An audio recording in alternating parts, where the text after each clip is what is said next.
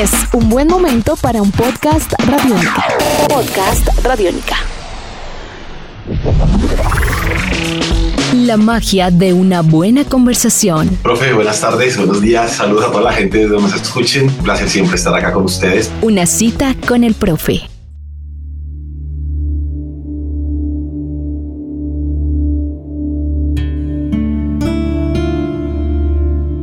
La siguiente es una historia que bien podría ser sacada de un libro o una historia de terror. Podría ser un argumento de Stephen King, pero infortunadamente ocurrió a finales de los años 90 en la Patagonia Argentina. Sí, si bien parece una historia salida de la ficción, es definitivamente uno de los episodios más interesantes del periodismo de Iberoamérica. Hoy, en una cita con el profe podcast Radiónica, tendremos el placer de presentar a una escritora y periodista soberbia, Leila Guerriero. Ella, en el 2005, publicó Los suicidas del fin del mundo, crónica de un pueblo patagónico. Es un libro fascinante desde todas las perspectivas desde lo que significa mm, el saber que una serie de personas, mm, la mayoría de ellas jóvenes, deciden quitarse la vida a finales de los 90 en la Patagonia Argentina. La travesía que tiene la periodista Leila de llegar a este lugar y cómo comienza no solamente a conocer las historias, sino quizá entender los por qué de estas infortunadas decisiones. Los suicidas del fin del mundo, crónica de un pueblo patagónico, y su autora, Leila Guerriero, hoy en una cita con el profe, podcast Radiónica, al oído. Estamos con ustedes, el maestro de maestros y el maestro Jairo Rocha, en toda la producción de este espacio, y quien les habla, Álvaro González Villamarín, arroba profe astronauta. Tenemos el honor de presentar para ustedes una de las mejores periodistas que tiene Iberoamérica. Bienvenida, Leila. Bienvenida siempre con tus historias a una cita con el profe. Iniciamos las historias de los suicidas del fin del mundo.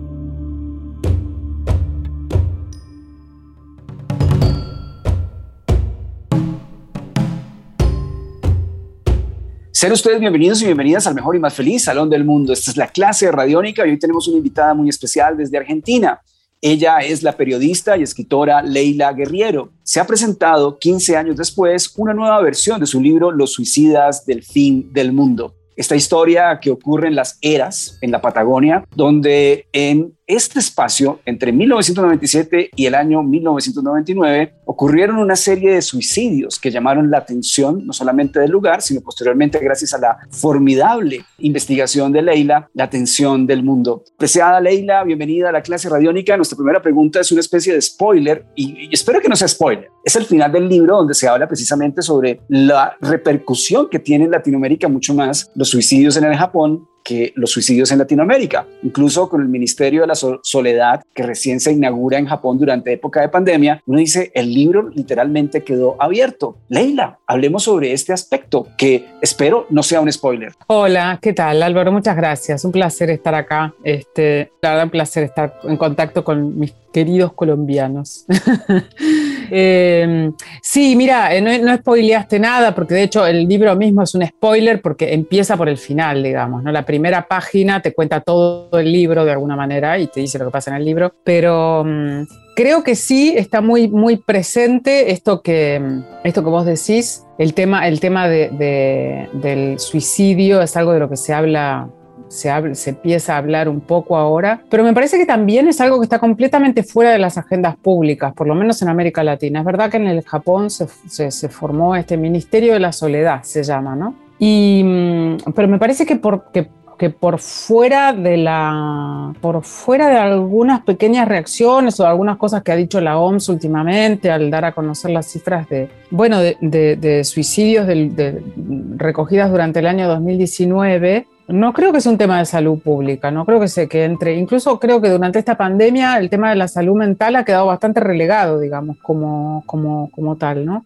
Los gobiernos se han enfocado en, en bueno, alguna manera de decir, bueno, salvemos los cuerpos a toda costa. O sea, lo que hay que salvar son los cuerpos y el resto no importa, ¿no? Y bueno, Así ha pasado que las depresiones están a la orden del día, los adolescentes están teniendo enormes problemas de depresión, los chicos chiquitos están con todo tipo de problemas de adaptación y de retroceso educativo y, cognitivo y todo. las personas viejas están también con enormes deterioros este, mentales y todo eso, y creo que no, que no, que lamentablemente no forma parte de eso de la, de la, de la preocupación de los estados, ¿no? En principio, no, no, no, no me parece que esté. O sea, el problema continúa, pero del suicidio se sigue hablando muy poquito.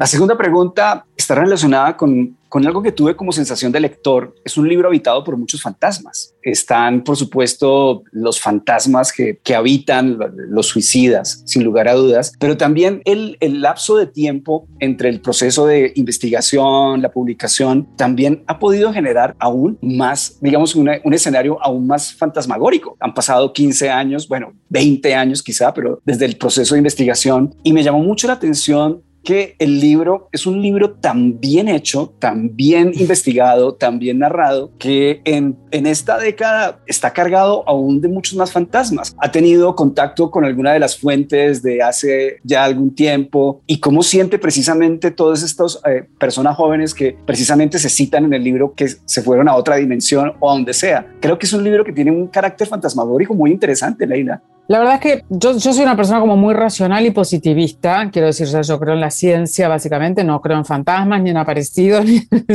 en ese, tipo de cosas, pero, pero tiene un componente muy inquietante digamos, ¿no? Como muy perturbador. De hecho, habla de 12 suicidios que se produjeron casi uno tras otro, a veces a razón de dos o tres por mes a lo largo de un año y medio, en un pueblo en el medio de la meseta patagónica, este, donde se siente el ulular del viento, digamos, como de una manera permanente, un, viento tremendo. El viento en el libro está personificado, ¿no? Dice, el libro, el viento pateaba la puerta para querer entrar, o sea, como una presencia negra, oscura, casi diabólica, digamos, pero, pero como algo muy concreto, ¿no? Yo no sé, creo, me, me parece a mí que este, vos eh, dirás y cada lector, cada lector dirá, yo creo que el libro pinta una historia como muy pequeña, muy local, que ha viajado bien en el tiempo también porque cuenta una historia como muy universal, ¿no? Que tiene que ver con, bueno, sí, en algún punto esta cosa fantasmagórica que decís vos, que es cómo se relaciona, cómo se relacionan los vivos con esas muertes. ¿Qué les dejaron esas muertes? ¿Qué, qué,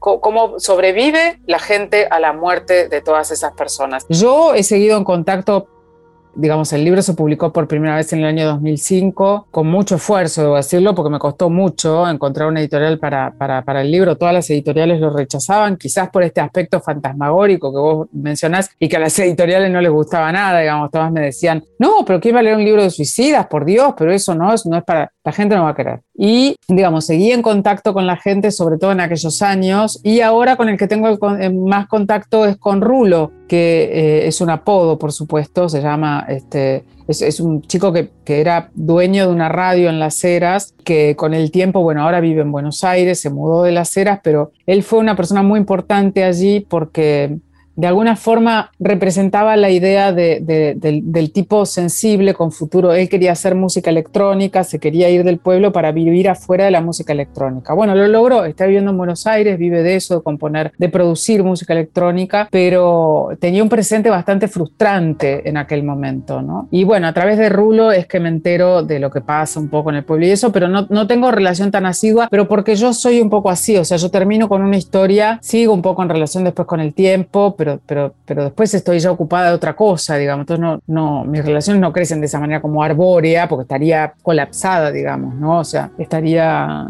ocuparía mis días solo hablando con la gente a la que entrevisté y preguntándole cómo está y, cómo siguió su vida. Muy bien, la siguiente pregunta estaba relacionada con mm. Estamos conectados, eh, Leila, eh, porque... ¡Fantasmas! porque obviamente, además el espíritu de la radio, porque aparece un personaje radiofónico precioso, la época en la que los Chemical Brothers eran precisamente el top en el mundo y le tocaba poner cumbias. Además, ese, ese momento de imaginar las cumbias en la Patagonia, en invierno patagónico, es, es fascinante. O sea, es fascinante para un lector imaginarse eh, precisamente ello. Y obviamente, como, como ser de radio, me llama mucho la atención cuando este personaje, que ya es mencionado, dice, pero escucha el viento, escucha el viento. O sea, ¿quién no se enloquece con el viento? Y en ese momento me percaté como lector que el viento es un personaje importantísimo de toda la narrativa del libro. O sea, el mm. viento aparece desde diferentes perspectivas y creo que, creo que es muy interesante ello y debo decirte que como radialista ese momento me pareció hasta de una poesía y una contundencia alrededor de entender quizá el por qué. Eh, me gustaría ampliar un poco más ello, una radio en la Patagonia con alguien que mm. quería ser DJ programando cumbias ah, y, y me imagino que música popular, baladas, o sea, es muy interesante.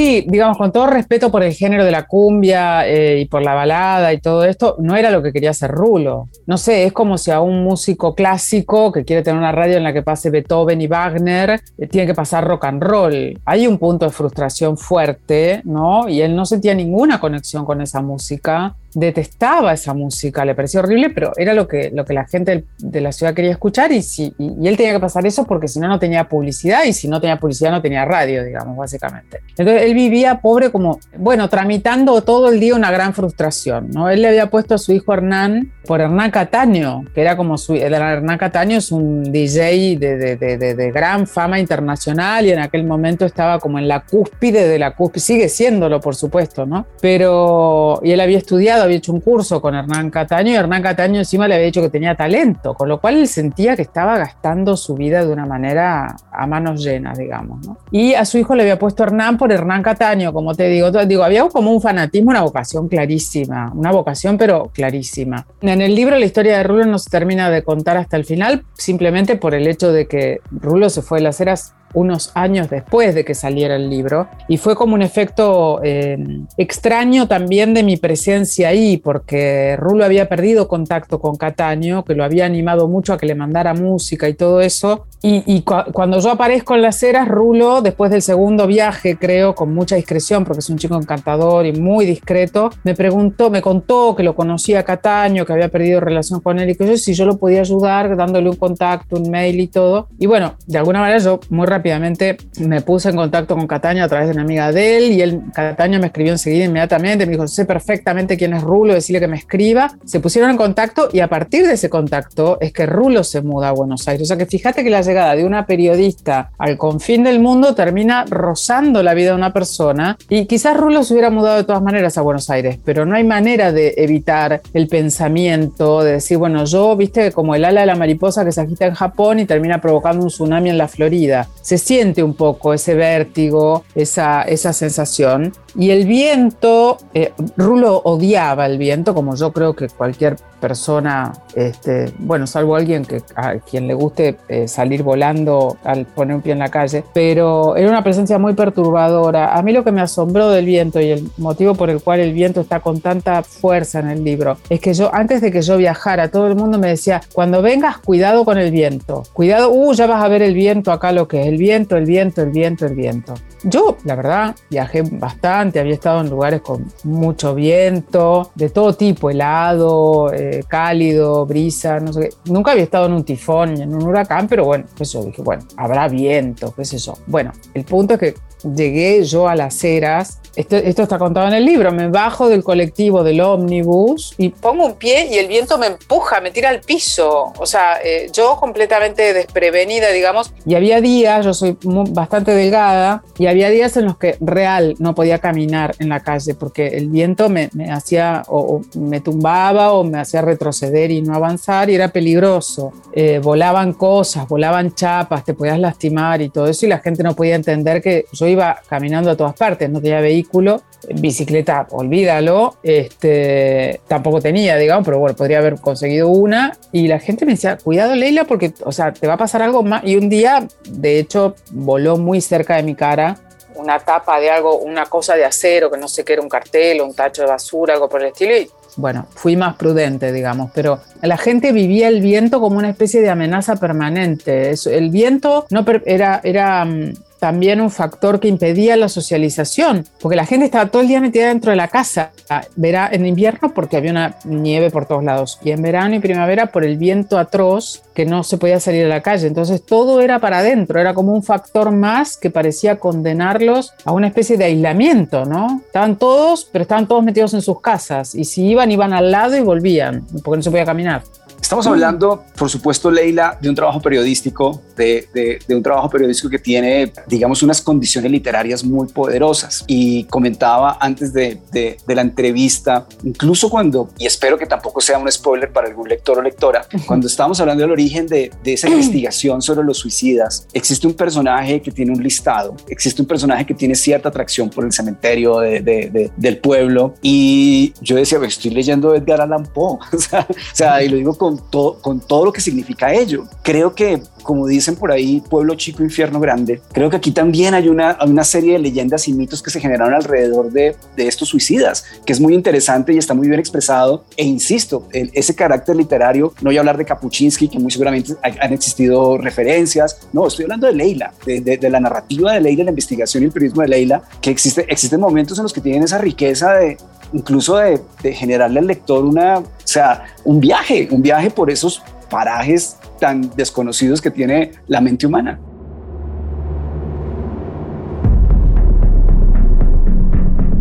Sí, bueno, había, em, pero yo, eh, la gente mencionaba que había una lista, como decís vos, que había dejado supuestamente la primera de las chicas que se suicidó, y en esa lista figuraban como todos los nombres de los que se iban a, que iban a continuar, ¿no? Con el suicidio, y se hablaba también de una secta que los había, este, eh, digamos, de alguna forma llevado, asusado a suicidarse. Bueno, cuando uno es periodista, por supuesto, tiene que tomarse el trabajo cuando esto aparece un par de veces en el discurso de, de seguir esas pistas, pero por supuesto tales cosas no existían y la, digamos, la, la explicación, lo, la explicación que uno entiende que hay detrás de eso es que siempre el, suicidio produce mucha culpa en la persona que, en el familiar o la persona llegada, ¿no? Como la culpa tiene que ver con esta idea de qué, qué, hubiera pasado si yo hubiera, cómo no me di cuenta, básicamente, ¿no? Cómo no entendí, cómo no supe, cómo, cómo y si yo, qué hubiera podido hacer yo para evitar esto. Y la idea de que, de que ese suicidio puede haber sido producto no de una, una, una falta de escucha o de una falta de, de que, a ver, por otra parte, un suicidio nunca es producto de eso, nada más, en todo caso. La, gente se siente culpable, pero, pero no es culpable, digamos. Pero bueno, es inevitable que se sientan culpables. Digo, los que se suicidaron se suicidaron por una enorme cantidad de factores, no porque, ay, mi mamá no se dio cuenta. Pero bueno, mamá siente que fue un poco ella la culpable de que el chico se matara. Entonces, no, la, la, la manera que tenés de procesar eso cuando no tenés otra, cuando el Estado te deja solo, cuando no hay atención psiquiátrica ni psicológica, lógica ni nada, cuando tenés que lidiar solo con eso, es decir, voy a intentar pensar que la culpa la tuvo alguien más, una secta, una persona que dejó una lista. Voy a tratar de fantasear con la idea de que yo no tuve nada que ver en esto, digamos, que mi hijo fue como cooptado, que mi hijo fue convencido por una fuerza superior, fantasmagórica, para usar un poco tu, tu palabra, que lo llevó a esto, ¿no? Y era, era penoso ver esa, esa idea que no estaba instalada en toda la gente. ¿eh? Estaba, la, gente en general, la mayoría decían, sí, dicen, pero viste, yo no creo. Pero había alguna gente que, que sí, que lo, que lo... Pero bueno, es como, es como la válvula escape un poquito alivio, ¿viste? Por una situación tan horrorosa que, que bueno, con eso por lo menos sentían un poco de menos culpa, un alivio a la culpa, digamos. Nos acompaña Leila Guerriero, estamos presentando Los Suicidas del Fin del Mundo y ya se nos está acabando el tiempo y voy a tratar de hacer una pregunta con dos aspectos en la misma. Yo leía el libro y decía, el fin del mundo, y obviamente aquí hay también eh, una literatura y un periodismo alrededor de la Patagonia, las eras, que parece muy interesante, pero yo tampoco me pude descontextualizar del final de los tiempos y me explico. Uno, eran los finales de los 90, la situación política de Argentina, incluso aparece un futuro presidente de la Argentina como gobernador, eh, y esto es súper interesante. Pero dos, hay otro aspecto que me parece también interesante y no puedo desligar el tiempo. Para mí son los suicidios del fin del mundo y del final de los tiempos. Y es el proceso de investigación en un momento de una crisis económica muy profunda en la Argentina. Creo que aquí hay una suma, no solamente de un espacio muy lejano, sino también una suma muy extraña de tiempos, incluso, eh, y esto no tiene nada que ver con, pues, con algunas cosas, pero cuando se hablaba del Y2K, o sea, el, final del mundo el 31 de diciembre del 99, cuando posteriormente estamos hablando del corralito, de la situación económica argentina, creo que aquí hay una sumatoria muy interesante de tiempos y un lugar también particularmente lejano. Sí, este, eh, hay, varias, hay una lectura interesante ahí en la que haces. Primero que nada, eh, que el, último de los suicidas se suicida el 31 de diciembre de 1999, como vos decís, ¿no? Con el cambio de milenio. Este, y ahora que hablabas del, del, del U2K, sí, que nos decían que el mundo se iba a apagar, que, todo, que, todo, que todas las computadoras iban a resetear, ¿no? Había como esta sensación de final de algo, final de una, de una era. Y yo voy a ese lugar, no en 1999, sino tres años después, en 2002, cuando en la Argentina literalmente se estaba acabando el mundo, porque era la crisis del corralito del 2001, los cinco presidentes en una semana, la devaluación, y mientras, mientras Dualde era el presidente de ese momento del país, Néstor Kirchner era el gobernador de la provincia a la que yo iba viajando todo el tiempo, ¿no? En ese momento, que después fue Kirchner el presidente de la Argentina. Creo que había, a mí lo que, lo que, lo que me pasa con eso es que yo creo que lo que yo intenté hacer fue no un... O sea, por supuesto el tema de los suicidios era un tema súper súper impactante, pero yo vi a las eras como la ciudad en la cual coagulaban y se conjugaban una cantidad de síntomas de época que tenían que ver con toda la, digamos, la, la, resaca desastrosa que había dejado el neoliberalismo extremo, que parecía que era lo que nos iba a sacar de todos los males del mundo, ¿no? Las privatizaciones masivas de todas las empresas del Estado. Privatizamos los trenes, privatizamos el agua, privatizamos la luz, privatizamos el gas, privatizamos el petróleo. Todo eso dejó un tendal, primero que no fueron empresas eficientes precisamente, ¿no? O sea, los trenes no existen más, eh, las compañías eléctricas son un desastre.